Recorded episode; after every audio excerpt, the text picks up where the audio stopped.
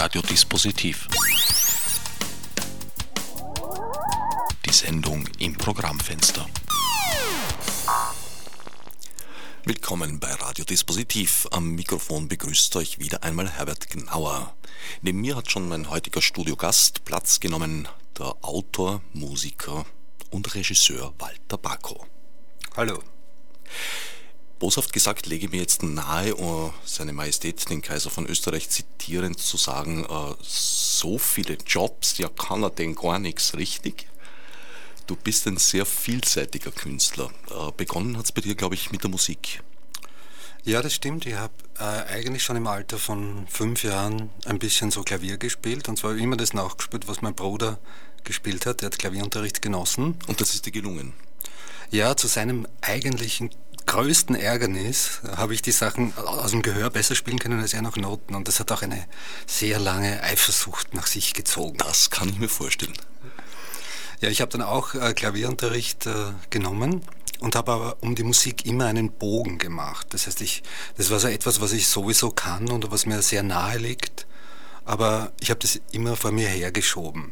Und erst im Laufe meiner doch sehr jungen Karriere hat sich das äh, manifestiert, dass ich mir gedacht habe, nein, ich muss es sozusagen, ich muss, muss mich dieser Verantwortung stellen. Wie alt warst du, als du dich der Verantwortung zu stellen begonnen hast? Ja, das war auch in Etappen. Ich habe mir ja immer nur so stückweise gestellt. Es ist ja nicht so, dass man gleich sagt, okay, ich jetzt ganz oder gar nicht, sondern es geht immer so zitterweise, wie man so schön sagt. Du hast dich zuerst dem Quintenzirkel gestellt und dann den Quartenzirkel, oder? Ich habe mich dem Wolfgang Ambros gestellt. Dem Wolfgang Ambros, der, der Hofer war dein Einstieg praktisch. Ja, notgedrungen. Ja. Ich war der Erste, mit dem der Wolfgang Ambros auf der Bühne gestanden ist und äh, hat mich angekündigt als Gitarrewunder, was mir entsetzlich peinlich war, weil ich gar nicht wirklich gut Gitarre spielen kann. Und wenn etwas, dann kann ich vielleicht Klavier spielen. Ne? Und das habe ich auch dann zum Ausdruck gebracht, worauf der Manager gesagt hat, na gut, wir kaufen da Klavier. Und so kam es zu der ersten Band von Wolfgang Ambros, die geheißen hat Apathie, in diesem schönen Namen. Und bei der war ich dann Keyboard und ich habe insgesamt, glaube ich, zwei Jahre mit dem Wolfgang Ambros auf der Bühne verbracht. Also die ersten großen Hits sozusagen, die ersten großen Tourneen und die Watzmann-Geschichte in der Urfassung mit Prokopetz und Tauchen. Also doch, das war praktisch die späten 70er, frühen 80er? Genau, es war Festwocheneröffnung 71, kann ich mich erinnern, im 20er Haus. 71, frühe 70er, ich korrigiere um zehn Jahre. Mhm. Wow. Und, und, bis 73 ist es dann gegangen, aber es war doch nicht meine Welt, weil mein Musikanspruch war doch ein bisschen ein anderer und ich habe dann begonnen, äh, Komposition zu studieren und da habe ich mich dann mehr der Verantwortung noch stellen müssen, als mir lieb war. Du hast also tatsächlich ein abgeschlossenes Kompositionsstudium hinter dir, das ja ein sehr langes und, und, und aufwendiges Studium ja, ist. Acht Jahre dauert es. Ja. Jahrgangskollege war zum Beispiel der Christian Kolonowitz, der hat aber noch ein Jahr sofort aufgehört. Und ich habe mir immer gedacht, na, es wird noch interessant werden. Es wird, ich werde noch das lernen, was ich wirklich brauche. Vor allem wird der, der grenzenlose Durchbruch zu meiner Karriere wird dann sicher erfolgen. Was aber vielleicht etwas zu blauäugig gedacht war. Äh, naja, kam das Spannende noch oder hat der Kolonowitz recht gehabt, dass er Geld verdienen gegangen ist damit? Naja, er hat recht gehabt, dass er sozusagen der Weg ins Berufsleben, äh, dass er erkannt hat, dass der woanders liegt. Also das hat er wirklich erkannt. Man lernt natürlich einiges auf dieser Hochschule, die jetzt Akademie heißt. Und äh, ich möchte die Zeit auch nicht missen. Und man kriegt einen Einblick, aber es ist auch die Gefahr, dass man an diesem Akademischen hängen bleibt. Also das, es war mir irgendwie im Laufe meines Lebens ist es mir immer passiert, dass ich mich von Dingen lösen musste. Und das war natürlich auch die Popmusik und der Ambros und die, aber auch diese klassische Avantgarde. Ne, das hat die, dieses 60er Jahre Modernismen, Komponieren um jeden Preis ne, oder Free Jazz. Alles äh, Richtungen, die man reinkippt und die man sich, in denen sich Leute sozusagen endlos oder Jahre aufhalten oder vielleicht ihr ganzes Leben. Aber für mich waren das immer nur so kleine Tauchbecken und ich habe versucht sozusagen mit dem Wasser, das ich dort aufgenommen habe, sozusagen wirklich die Seele zu speisen und das in Klang umzusetzen. Ja, offensichtlich ist dir das auch zumindest ein Stück weit gelungen, weil ich muss es jetzt sagen, weil Radio ist ein, ein rein akustisches Medium, deswegen sieht man es nicht. Also wenn du Anfang der 70er Jahre bereits Musik gemacht hast mit Wolfgang Ambros, dann hast du dich ziemlich gut gehalten. Ja, danke, danke. Du schaust auch ganz gut aus. danke. Also gen genug der gegenseitigen Beweihräucherung. Äh, mit welchen Musikrichtungen hast du dich damals in, äh, beschäftigt? Naja, mein Hauptinstrument ist ja das Klavier und äh, ähm, man muss auf der Hochschule ja nach Noten arbeiten. Also Noten ist sozusagen so wie für uns das Alphabet.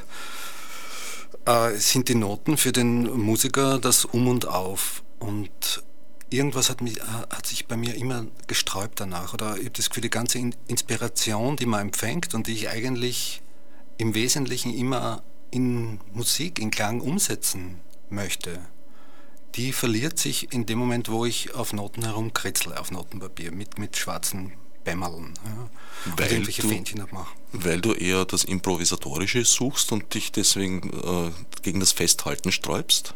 Ja, also ich glaube, dass es äh, sagen auch viele Leute, dass das eine Stärke von mir ist, dass ich äh, in der Lage bin, den Augenblick äh, auszudrücken. Ich mache das eben mit Sprache manchmal, ich mache das mit, mit Tönen und ich mache das auch in, in, meiner, äh, in meinen Inszenierungen. Wobei bei den Inszenierungen das, das, das ist, wo es am wenigsten geht, weil da ist ja auch, muss ja viel festgelegt sein, insbesondere wenn mehrere Leute mitspielen. Ne? Wenn ich allein auf der Bühne bin, kann ich, äh, weiß Gott, improvisieren, was das Zeug hält, aber in dem Moment, wo es mehrere da sind, müssen die entweder sehr genial sein oder sehr anpassungsfähig oder äh, es, aber es ist besser, es ist ein gutes Konzept. Dahinter. Ich war ja gestern, äh, wie wir kurz vorher gesagt haben, in der Ariadne von Richard Strauss und da wird über die Zerbinetta eben gesagt, weil da werden ja zwei Opern ineinander verflochten, weil der Hausherr meint, das Feuerwerk muss pünktlich stattfinden, deswegen wird das Trauerspiel mit der Opera Buffa zusammengeführt. Und der Tanzmeister der Buffo-Truppe sagt, das ist überhaupt kein Problem, weil die Zerbinetta findet sich in jeder Situation zurecht. Sie spielt immer nur sich selbst und die anderen sind auf sie eingespielt. Also es das stimmt schon irgendwo. Es, es, es, es gibt schon äh, sozusagen Regeln der es Improvisation. Gibt Regeln, ja. Es gibt Regeln, ja. Aber ich liebe es wirklich sozusagen in einem Zustand zu sein, der mir die Möglichkeit gibt, das jetzt auszudrücken. Der ist nicht immer so, wie ich ihn haben möchte, aber ich versuche vor allem an meinem Zustand zu arbeiten. Also ich mache nicht nur Fingerübungen, sondern ich mache diese geistigen Fingerübungen, dass ich mich in einen Zustand der Offenheit versuche aufzuhalten, wo ich jederzeit, wenn ein Instrument da ist, das Gefühl habe, jetzt drücke ich zumindest authentisch das aus, was ich empfinde. Also ich, ich versuche nicht zusätzliche Sperren zu haben oder, oder Schranken, dass ich nicht einmal das ausdrücken könnte, was ich im Moment empfinde. Ich hoffe, das war nicht so kompliziert ausgedrückt. Nein.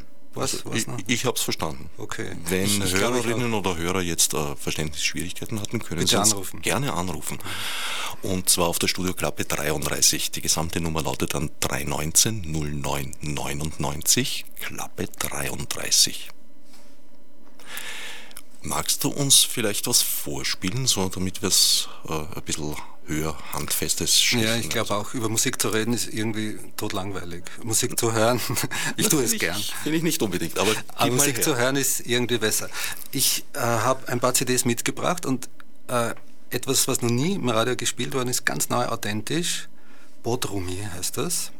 Und ich würde dich bitten, leg den Titel 13 auf. Bodrumi heißt Keller und das war sozusagen eine Auftragsarbeit. Ich wurde vom Nationaltheater in Kosovo eingeladen, Bühnenmusik zu machen. Und das war ein Stück, das ich dafür geschrieben habe und das wurde dort äh, sehr begeistert aufgenommen. Bodrumi.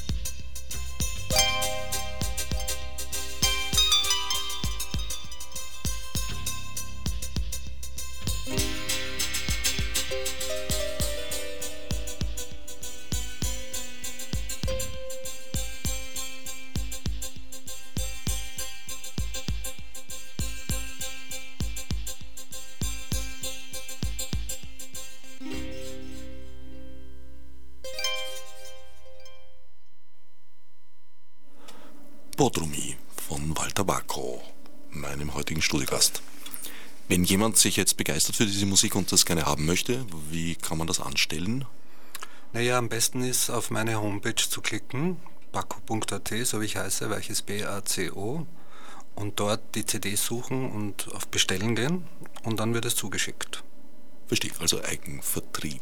In dem Fall bei dieser CD ja. Da frage ich jetzt nicht weiter, weil das würde ein ganz, ganz großes Themenfeld aufreißen. Das kann man wohl sagen, ja. Diese Musik ist speziell für eine Theaterproduktion entstanden. Ja, also ich habe schon vorher erwähnt, ich bin eingeladen worden von dem Nationaltheater in Kosovo, Bühnenmusik zu machen für ein Stück. Kosovo war nach zehn Jahren Krieg äh, wenig mit Kultur befasst und hat, bemüht sich jetzt sozusagen auch die schönen Seiten des Lebens ein bisschen in den Vordergrund zu rücken. Die Leute sind aber noch gezeichnet vom Krieg und man spürt das auch. Man spürt es, äh, die Angst zum Beispiel, die, die da herrscht und die Dunkelheit in dieser Stadt. Aber das Stück heißt Bodrumin, das heißt Keller und das Stück spielt auch in einem Luftschutzkeller während des, äh, während des Krieges. Das Stück hast auch du geschrieben, oder? Nein, nein, das Stück ist von einem jungen Dramatiker und äh, Regie hat ein, ein berühmter äh, Regisseur aus Albanien oder aus Mazedonien äh, geführt und das ist ein Stück, es war, ich hätte es auch gar nicht verstanden, also es ist ja in Albanisch mhm. und äh, es wurde mir nur dann übersetzt, also ich habe die wesentlichen Handlungsteile äh, mitgekriegt und mit dem Regisseur dann gesprochen, die Anforderungen, welche Szenen er ungefähr, welche Bühnenmusik er haben will und die meiste Musik ist, ist natürlich auch kriegsbedingt ein bisschen dunkel, würde ich mal sagen. Aber es gibt ein paar Hoffnungsschimmer und das war so ein Hoffnungsschimmer, den, den ich da gesetzt habe. Und es gibt auch, ich habe mit äh, albanischen Musikern, mit wirklich Folklore-Künstlern etwas aufgenommen, was mich sehr gefreut hat, weil mich die verschiedenen Ethnien sehr interessieren und die Musik von denen finde ich, unglaublich bereichert für unseren Kulturraum. Und sie waren selber ganz gerührt, wie sie das gehört haben, weil oft weiß man ja nicht, was man im eigenen Land hat und man weiß das gar nicht zu schätzen. Und das war ein ganz ein alter, wunderbar bezaubernder Musiker, der mir dann eine Flöte geschenkt hat und der, der, der war so begeistert zu spielen. Es war wirklich ein tolles Erlebnis.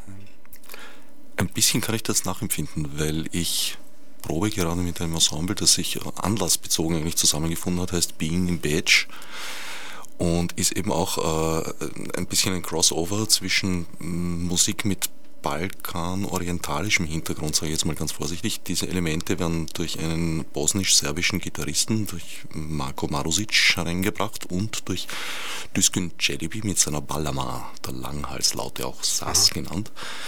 Und wir haben ein paar probeweise Auftritte schon gehabt damit und das entwickelt sich eigentlich ganz, ganz spannend. Also ich lerne diese Musik derzeit wie eine Fremdsprache. Mhm und bin froh, Fortschritte damit zu machen. Ja. Na, vielleicht spielen wir jetzt einen, einen, zweiten Teil, wo wirklich die Folklore äh, erkenntlich ist. Das wäre die Nummer vielleicht 40. vorher noch den dunklen Bako. Na okay, das wäre dann die Nummer 3. Weil den lichten Bako kann ich mich erinnern. Wir sind einander ja schon vor vielen Jahren mal über den Weg gelaufen. Damals warst du vor allem als Autor und Regisseur tätig und hast dich ein bisschen geweigert, als Musiker einzugreifen. Stimmt, ja. Kann mich erinnern, mussten wir dich eigentlich fast zwingen dann, weil wir gesagt haben, na, das braucht Musik, da setz dich völlig ans Klavier. Und gesagt, was soll ich spielen? Und ich gesagt, na, irgendwas Swingiges. Na, so, so ein Jazzgepritschel hast du Echt? gesagt, kann ich mich nur erinnern. Echt? Ja, ist in Ordnung, da hast du das. Echt? Verdrängt. Hast du verdrängt? Ja. Ich nicht, ich habe ein gutes Gedächtnis. Also, die Nummer 3, der dunkle Bako.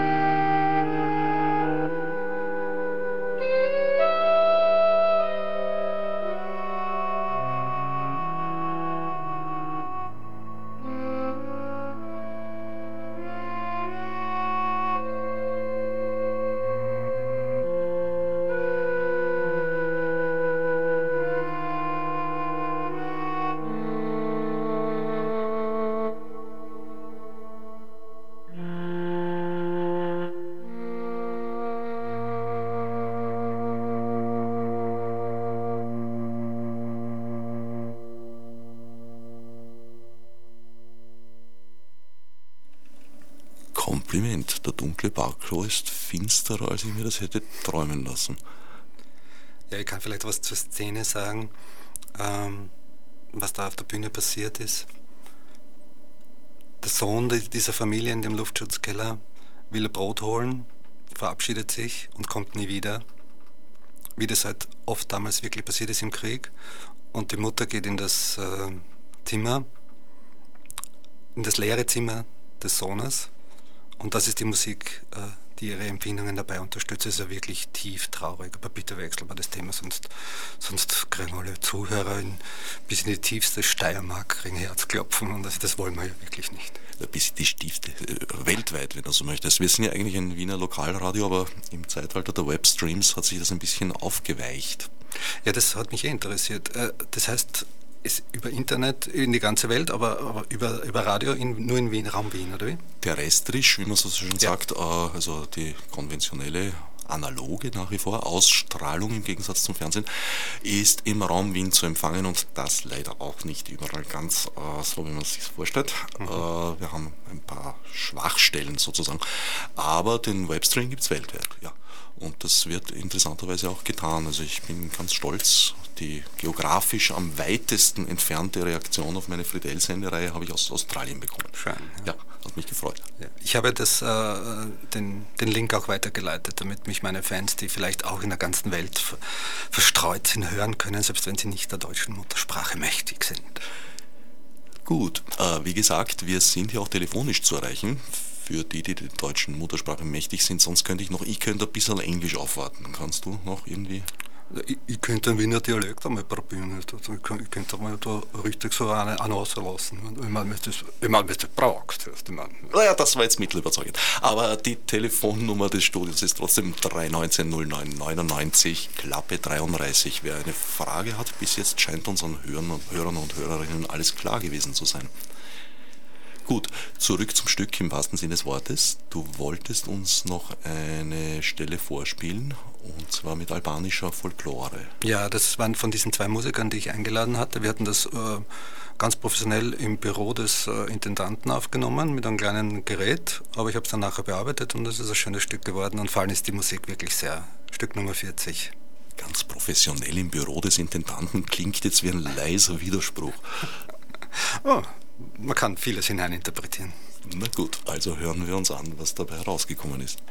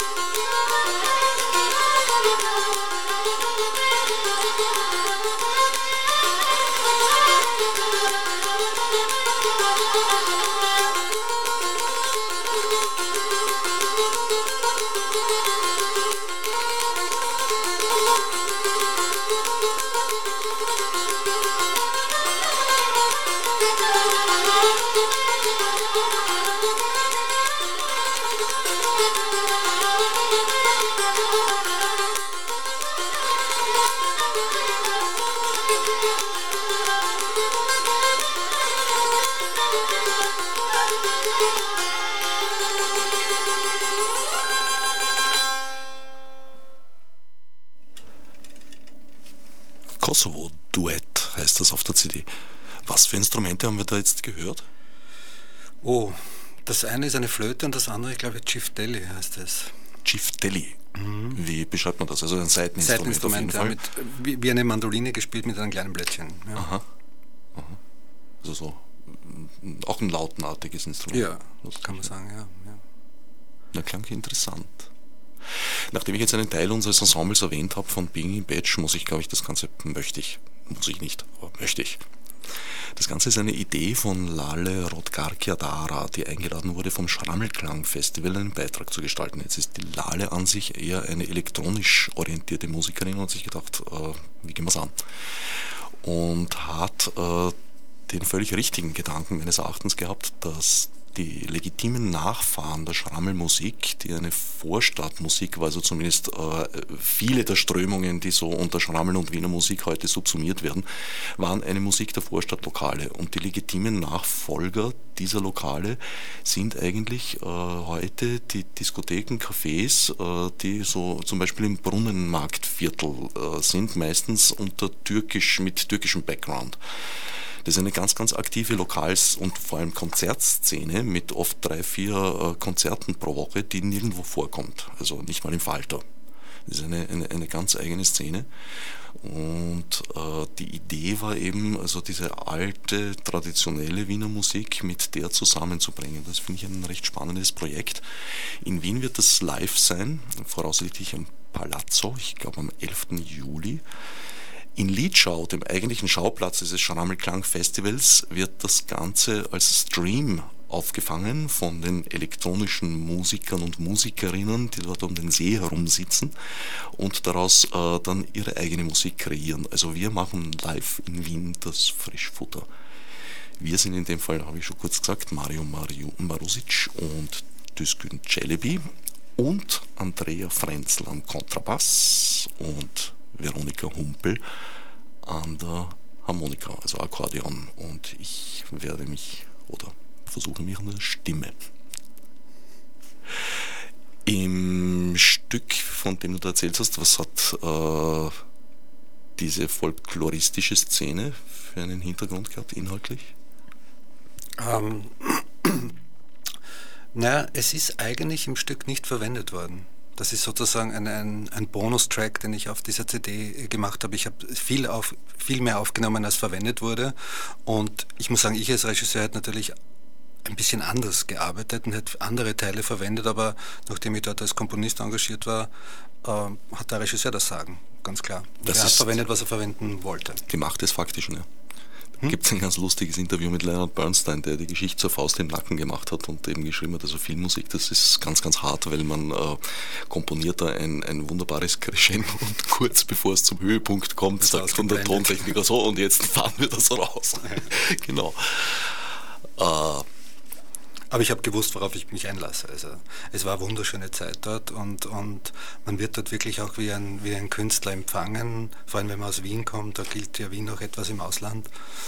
Und äh, Ist es war eine so? schöne Zeit. Ja, also die so? freuen sich, der, der Kompositore aus Wien war da, wurde ich wirklich äh, sehr würdig empfangen. Es ist auch ein sehr schönes Theater, so ein bisschen, bisschen im K&K-Stil, aber die Strukturen sind alle noch Ostblock. Ne? Hm. Und die K&K-Zeit ist halt mittlerweile auch ein Teil der Folklore geworden, weil ich glaube, damals haben sie uns dort unten nicht so wirklich gern gemacht. Na, nicht so wirklich. Ich glaube, sie haben auch ganz gute Gründe gehabt dafür. Ja, ja, aber jetzt, jetzt lieben sie uns, weil wir sie anerkannt haben. Mhm. Und der eigentliche Held ist dort der Bill Clinton weil der hat Serbien bombardiert und der hängt dort auf den großen äh, Häuserwänden, da steht Thank you Bill, mhm. ganz groß. Also wie, wie bei uns die Palmas-Plakate hängt dort der Bill Clinton als Nationalheld. Als albanischer? Als kosovarischer, weil er sozusagen die Befreiung äh, in die Wege geleitet hat. Als albanisch-kosovarischer, genau. das ist ja, ja. ziemlich eigenartige Sache. Die Albaner sind übrigens, falls wir dieses Thema auch anschneiden, äh, betrachten sich als die eigentlichen Ureinwohner Europas. Alle anderen, sagen sie, sind gekommen. Die, die, die Kelten, die, die Slawen, alle anderen sind gekommen, aber die Illyrer, die eigentlichen Vorfahren der Albaner, sagen sie, die waren immer da. Ja, aber das sind nicht die einzigen. Das ist genau das Problem. Ja, ich kann das auch schwer jetzt überprüfen. Also ich glaube, dazu reicht die Sendezeit nicht ganz aus. Ja, wir waren auch blöderweise alle damals nicht dabei. Naja, zumindest nicht so in der physischen Form. Ne? Wo du schon dabei warst, daran erinnere ich mich noch ganz gut, du warst mal engagiert als äh, Artist in Residence, sagt man, äh, im Prinzip was, wie soll man sagen, Haus- und Hofdichter einer Salzburger Gemeinde, Seekirchen am Wallersee, wenn ich mich nicht täusche. Neumarkt am Wallersee. Neumarkt am, Wallersee, verstehe. Grund dieses Engagements war, dass die Stadt äh, zur Stadt eben erhoben wurde, was sie vorher nicht war. Vorher war sie nur eine schlichte Gemeinde. Ein Markt? Ein ja. Markt, na immerhin immerhin schon ein Markt, wurde zur äh, Stadt eben erhoben. Du hast darüber berichtet in einem, äh, naja, halbfiktiven Buch, würde ich mal sagen, nachdem ich es gelesen habe. Das heißt auch die Erhebung und es hatte auch eine solche zur Folge, wenn ich mich recht erinnere. Ja. Naja, es war so, ursprünglich hätte ich sollen nur die äh, Erhebungsfeierlichkeiten dokumentieren und ich habe mir gedacht, das ist vielleicht für die Neumarkter interessant und vielleicht noch rund um den Wallersee, aber ich wollte was schreiben, was eigentlich im ganzen Sprachraum, im deutschen Sprachraum sozusagen gelesen werden kann. Wie, wie die Feierlichkeiten dokumentieren heißt, du, äh, du hättest berichten sollen, wann der Pfarrer welche Monstranz wo gehoben hat. So ungefähr, ja. Oder Aha. welche Traktoren zu welcher Zeit wie geschmückt, von welchen Blumenmädchen besetzt, äh, durch welche Straßen dieser großen Gemeinde fahren. Na gut, aber das wäre auch eine Aufgabe gewesen, das so zu formulieren, dass es überregional interessant ist. Ich habe, ich, habe mich dieser, ich habe mich dieser Aufgabe gestellt, aber ich habe sie vielleicht noch erweitert, indem ich einen Krimi daraus gemacht habe. Ich habe einen Attentäter erfunden, einen fiktiven, der gerade zu diesem ähm, Ereignis einen Anschlag androht. Und jetzt hatte ich natürlich als Hauptfigur, ich habe den Stadtschreiber zur Hauptfigur, Figur gemacht, als, als einen tollpatschigen Kommissar, der alles falsch macht. Den, der hatte das Alibi jetzt sozusagen alles zu beobachten und zu beschreiben, denn überall könnte ja dieses Attentat passieren. Ne? Und vielleicht ist es ganz passend, wenn ich eine, eine Stelle aus diesem Buch äh, vorlese, nämlich an diesem Tag, wo diese Feierlichkeiten passieren, was sich dann nämlich an Ge Geruchseindrücken abspielt. Ja, gerne, bitte. Allein die über dem Ortszentrum schwebende Geruchswolke übermittelte dem Näherkommenden unzweifelhaft die allgemein verständlichen, begleiteten Grußbotschaften einer Großveranstaltung. Goldgelb, bräunlich schimmernde Grillhühner stritten sich erbittert mit üppig im Fett gewälzten Pommes frites über die ungebrochene Vorherrschaft im olfaktorischen Reich. Von der Konditorei zogen zart bittere Schwaden von Kaffee und Sahneduft, fein durchsetzt vom Aroma einzelner Tortensorten, bis hinüber zur Krone, sicherten sich die sensorische Lufthoheit und erfüllten so für kurze Zeit den ewigen Traum einer Zuckerbäcker-Gastronomin in der erbarmungslos allerlei molekulare Bestandteile offenlegenden Mittagssonne konkurrierten in einem unentschieden hin und her wogenden Wettstreit Pökelfleisch, Hammelbraten und Kebab-Ausdünstungen mit dem scharfen Flair, das die vereinigten Duftschwadronen der Mossstände und Schnapsbuden aufboten. Ein mäßiger Wind begünstigte in dieser alles in allem fair geführten Auseinandersetzung je nach Laune die eine oder andere Seite, ergriff jedoch nie eindeutig Partei. Die geöffnete Tür vom blitzblau renovierten Gasthaus entließ, ohne draußen anzuklopfen, den Bier- und Rauchdunst vergangener Epochen, ganze Generationen von umnebelten, unaufhörlich schwatzenden Trunkenbolden, meinte man darin zu erkennen. Manch Mauerwerk verströmte noch den zarten Hauch der Jugend oder den der plastischen Chirurgie. Feuchter Mörtel erzählte da und dort von einer mehr oder minder erfolgreichen kosmetischen Korrektur während die frischen Holzbretter der eifrig fabrizierten Bühnenproteste in leiser Anklage auf ihre Herkunft und frühere Heimat verwiesen.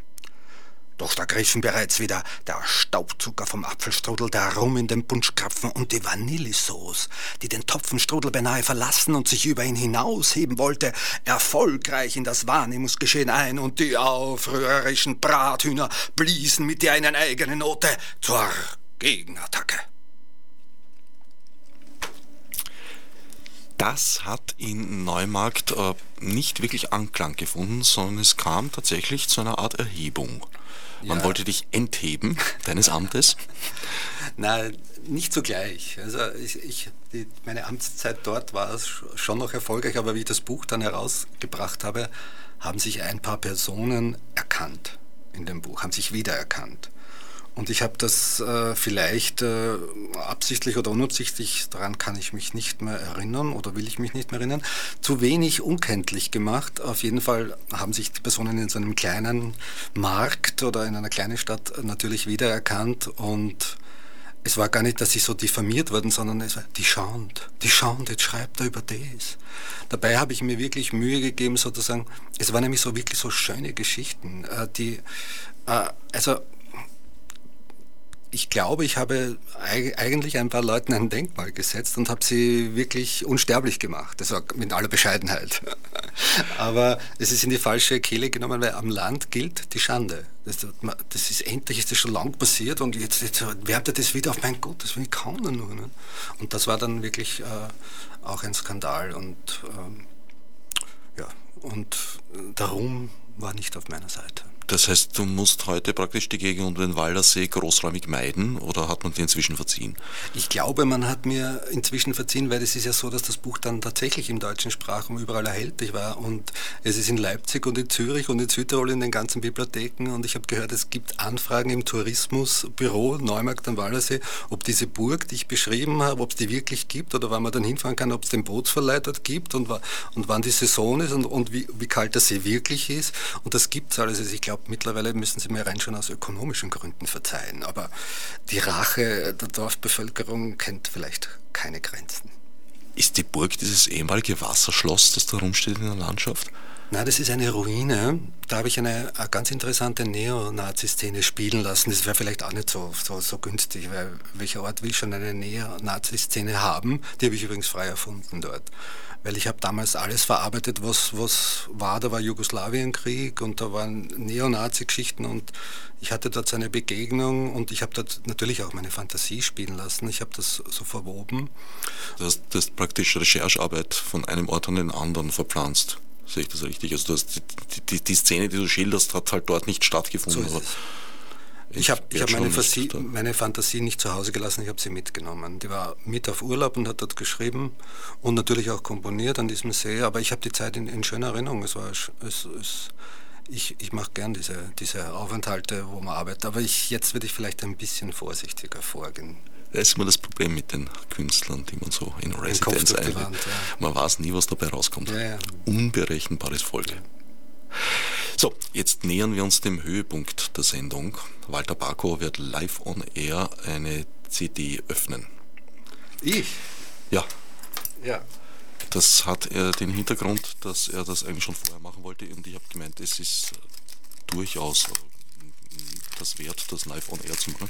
Mit Werkzeug hat er es jetzt geschafft. Es ist unglaublich, weil ich wundere mich ja seit vielen Jahren, äh, wieso die Schallplatten und überhaupt die Tonträgerindustrie etwas nicht schafft, was die Firma Manno seit 100 Jahren kann, nämlich Backen machen, die sich öffnen lassen ohne Werkzeug. Und ohne Werbung zu betreiben. Du hast jetzt geschummelt, äh, du hast ein Werkzeug verwendet. Ah ja, stimmt. Ja. Wir werden jetzt versuchen, die nächste CD ohne Werkzeug öffnen. Stück 5, das ist die CD Solitär. Und das Stück heißt auch Solitär, sozusagen das Titelstück, eine ganz andere Art äh, äh, von Musik, äh, diese Klaviermusik, die, zu der ich mich bekenne.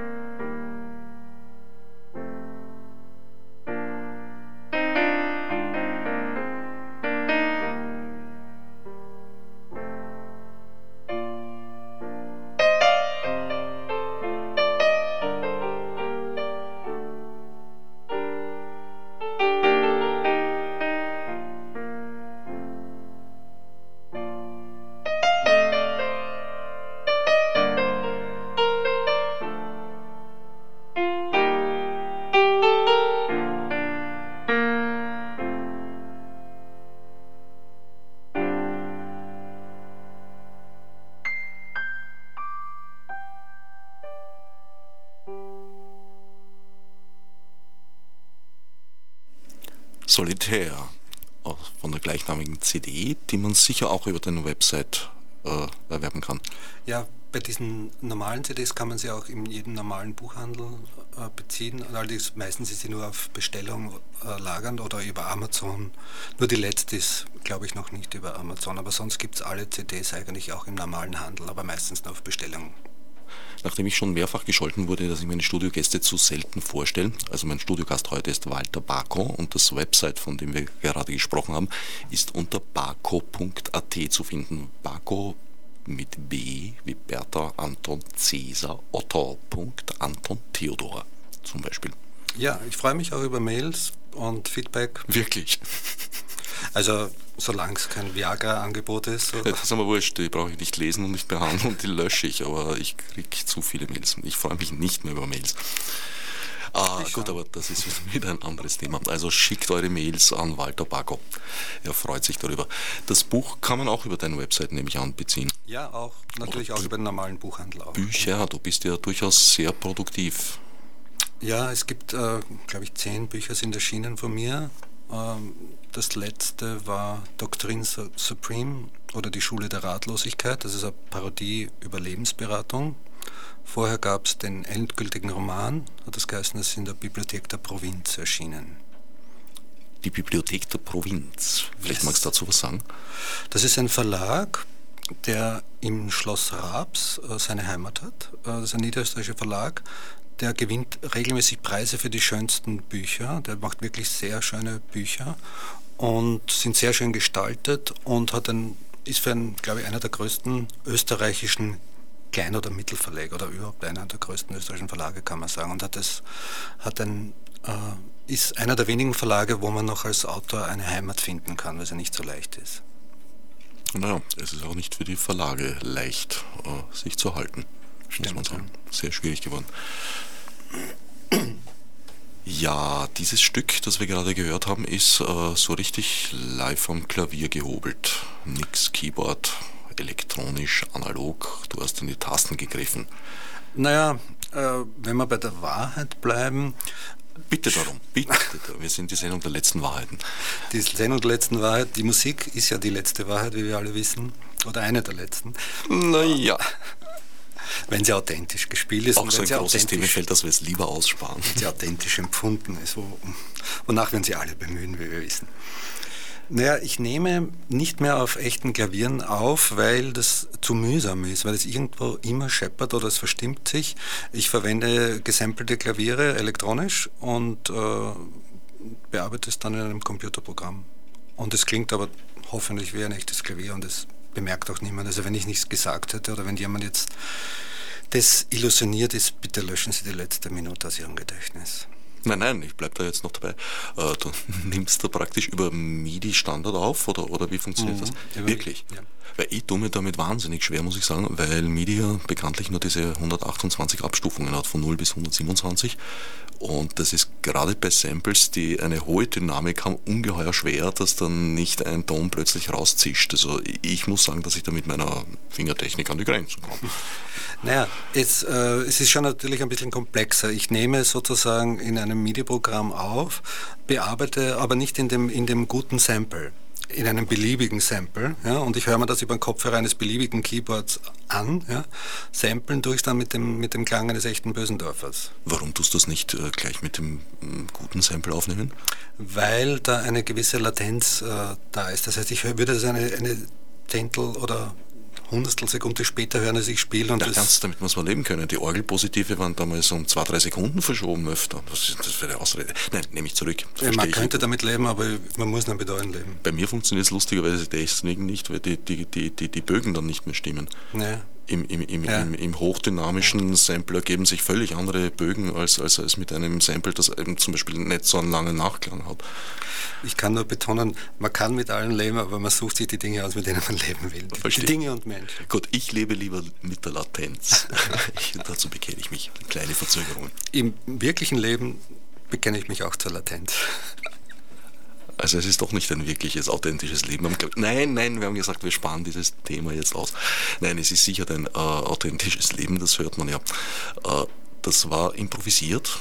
Ja, also die meiste Musik, die ich mache, spiele ich aus dem Augenblick, aber es ist nicht immer alles sofort äh, sozusagen bühnenreif. Aber wenn ich live auf der Bühne spiele, muss es natürlich bühnenreif sein, aber zu Hause erlaube ich mir den Luxus, dass ich aus 80 Minuten, die ich improvisiere, die besten 20 Minuten dann nehme oder, oder 40 oder 5.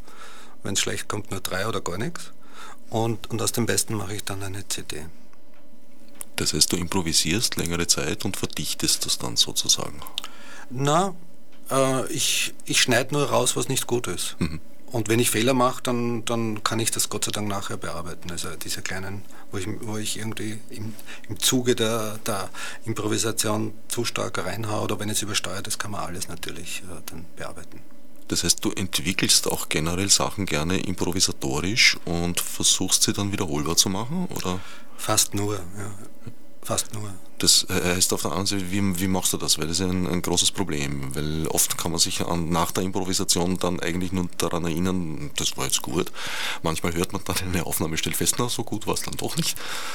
Naja, ich nehme alles, ich nehme prinzipiell alles auf, was ich spiele. Du nimmst immer auf und wenn hörst du das auch immer an. Das heißt, ja. wenn du Klavier spielst, brauchst du prinzipiell die doppelte Zeit dafür. Ja, mindestens. Ja. Unglaublich. Also wenn ich, wenn ich, es ist noch ein bisschen krasser, wenn ich, sagen wir, eine Stunde spiele, brauche ich circa 1000 Stunden, bis ich sozusagen ein fertiges Stück habe. Ein fertiges Stück von drei Minuten. Also mit das ist ungefähr das Verhältnis. Ent Entwicklung. Ja.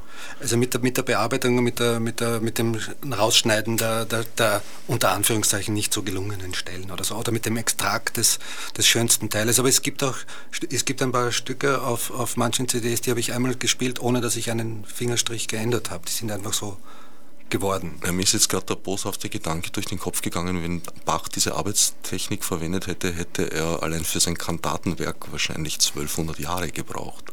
Na, manchmal ist es auch ein Segen, wenn man das Ganze nett hat, das technische Zeug natürlich. Ja. Also ich bin eher einer, der sagt, äh, nicht, ja nicht zu viel Material, weil äh, drei Stunden Aufnahme einmal anhören sind drei Stunden, zweimal anhören sind schon sechs natürlich, Stunden. Natürlich, ja. hat was. Ja. Mir, mir, war da mein, mein, mein Vater ein abschreckendes Beispiel. Allerdings in einem anderen Medium. Mein Vater war ein begeisterter Filmer, schmalfilmmäßig. Und die, jetzt waren die Schmalfilme ja verhältnismäßig teuer. Da hat man damals in den 70er Jahren, ich glaube, über 100 Schilling schon zahlt für drei Minuten inklusive Entwicklung. Gut, und dann war er auf einer Russlandreise und kam zurück schon mit fabelhaften 1000 Meter Film immerhin schon einiges. Der, die nächste Reise hatte er seine erste Videokamera, wo das Material nichts mehr gekostet hat und er kam zurück äh, mit Bergen von Material. Bergen mit 25 Stunden. Mhm. Und ist zwei Jahre gesessen, äh, um das zu schneiden. Und dann hat er erst eine Fassung gehabt, die so lang war, dass sie keiner sehen wollte. Naja, zur Reduktion kommt man erst im hohen Alter, das wir ja alle noch nicht erreicht haben. Insofern, äh, glücklicherweise, spüre ich da frühe Alterungsprozesse bei mir. naja, in, in, meinem wirklichen Leben, unter drei Anführungszeichen jetzt, ja, ist es ja auch so, dass ich versuche wirklich zu reduzieren, weil du kannst dir vorstellen, wenn man in, in drei oder mehr Kunstrichtungen tätig ist, also es gibt eine Un Unmenge von Angeboten. Ich mache ja Theater, ich mache Tanz, ich, ich arbeite nicht nur mit Sprechtheater, sondern mit Tanztheater seit, seit sieben Jahren und ich komponiere für verschiedene Zwecke Musik, kriege Aufträge für, für Fernsehen oder von Bühnen und, und ich schreibe natürlich gern Literatur. Ich habe jetzt ein Internet-Romanprojekt gestartet. Falls das jemand interessiert, findet man auch auf meiner Homepage, wo jeder mitschreiben kann. Einen Roman, wo ich das erste Kapitel begonnen habe und jeder kann mitschreiben.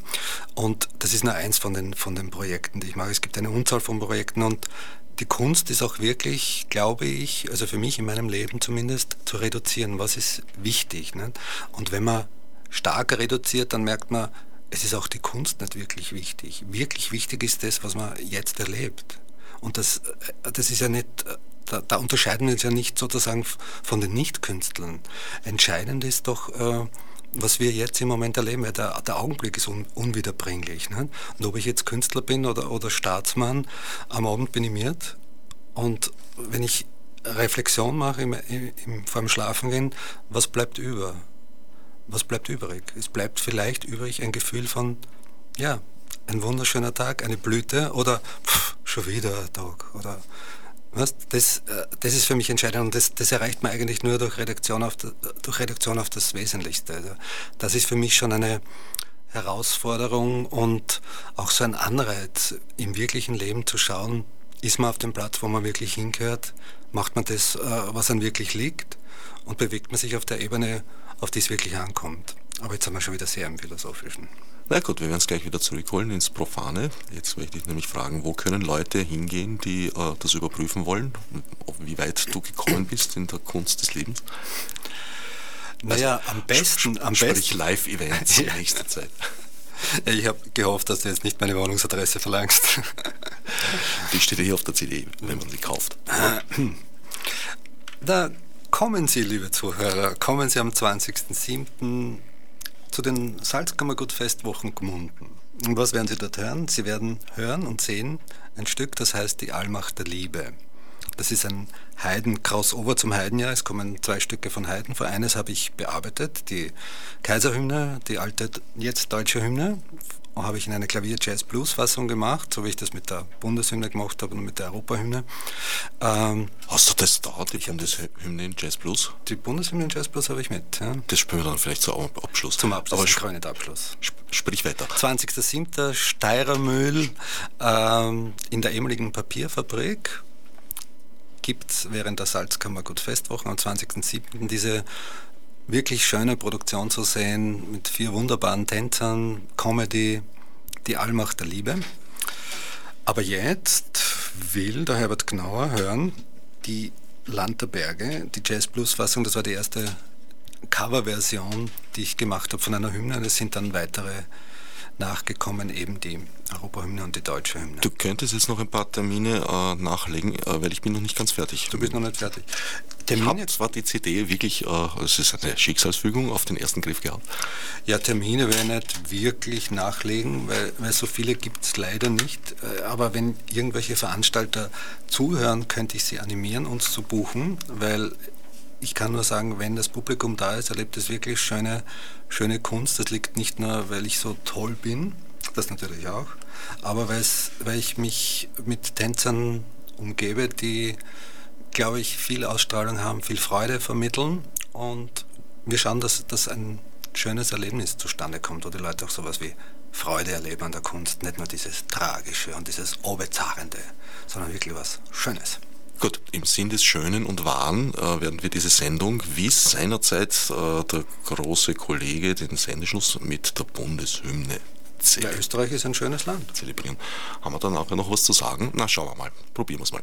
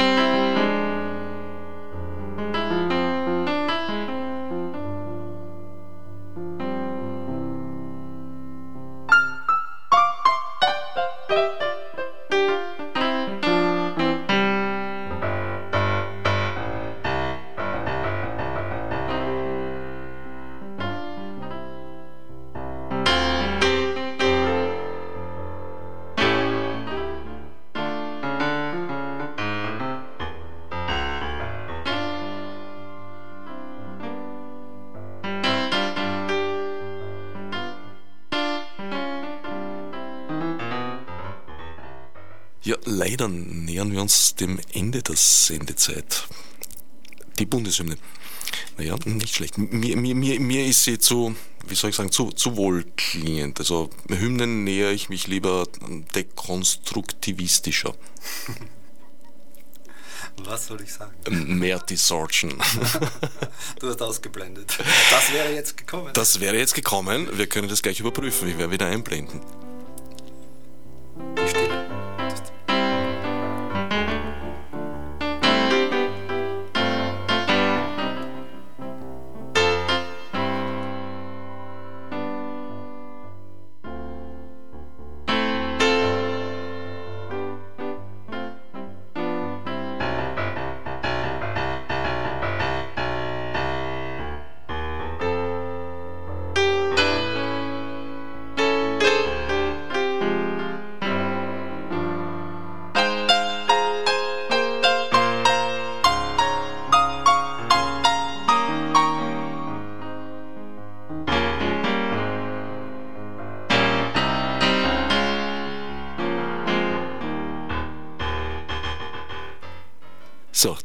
Sendung scharrt schon an der Tür. Wir müssen wirklich Schluss machen, leider. Äh, so bleibt es aber spannend. Wer wissen möchte, wie die Bundeshymne ausgeht bei Walter Bacco, äh, kann sich auch diese CD übers Website besorgen. Walter Bacco, mein Sendungsgast heute. CD.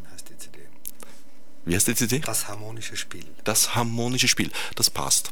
Mein Österreich-Bild ist etwas weniger harmonisch, daran wird es vermutlich liegen. Vermutlich. Damit sind wir endgültig am Ende äh, des heutigen Programmfestes angelangt. Wie gesagt, die nächste Sendung scharrt schon an der Türe. Ich danke Walter Bacco fürs, fürs Kommen Merci. und beende diese Sendung somit offiziell. Danke fürs Zuhören. Odsnev Margot Murnesi. fichtes op zich door